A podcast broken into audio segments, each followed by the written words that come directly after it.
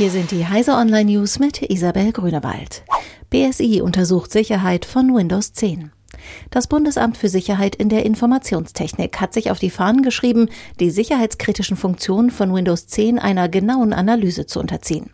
Ziel sei es, die Sicherheit und Restrisiken für eine Nutzung von Windows 10 bewerten zu können, teilte das BSI mit. Nach Einschätzung des BSI hat die in Windows 10 eingebaute Telemetriekomponente umfassende Möglichkeiten, auf System- und Nutzungsinformationen zuzugreifen und diese an Microsoft zu versenden. Selbst die Konfiguration der niedrigstmöglichen Telemetrieebene unterbinde die Datenübertragung nur unvollständig. Gewerkschaften dürfen auf Betriebsgelände streiken. Amazon ist vor Gericht damit gescheitert, der Gewerkschaft Verdi das Streiken auf einem Betriebsparkplatz zu verbieten.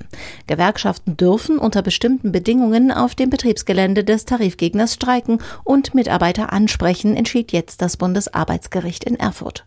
Mit dem Grundsatzurteil stärkte das höchste deutsche Arbeitsgericht das Streikrecht in Deutschland. Apple will Krankenakten von US-Soldaten aufs iPhone holen.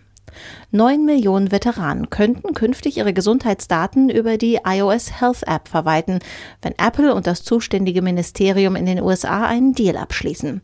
Laut dem Wall Street Journal will Apple dazu eine eigene Software entwickeln, mit der es möglich ist, dass die Patienten ihre Daten auf iPhones transferieren.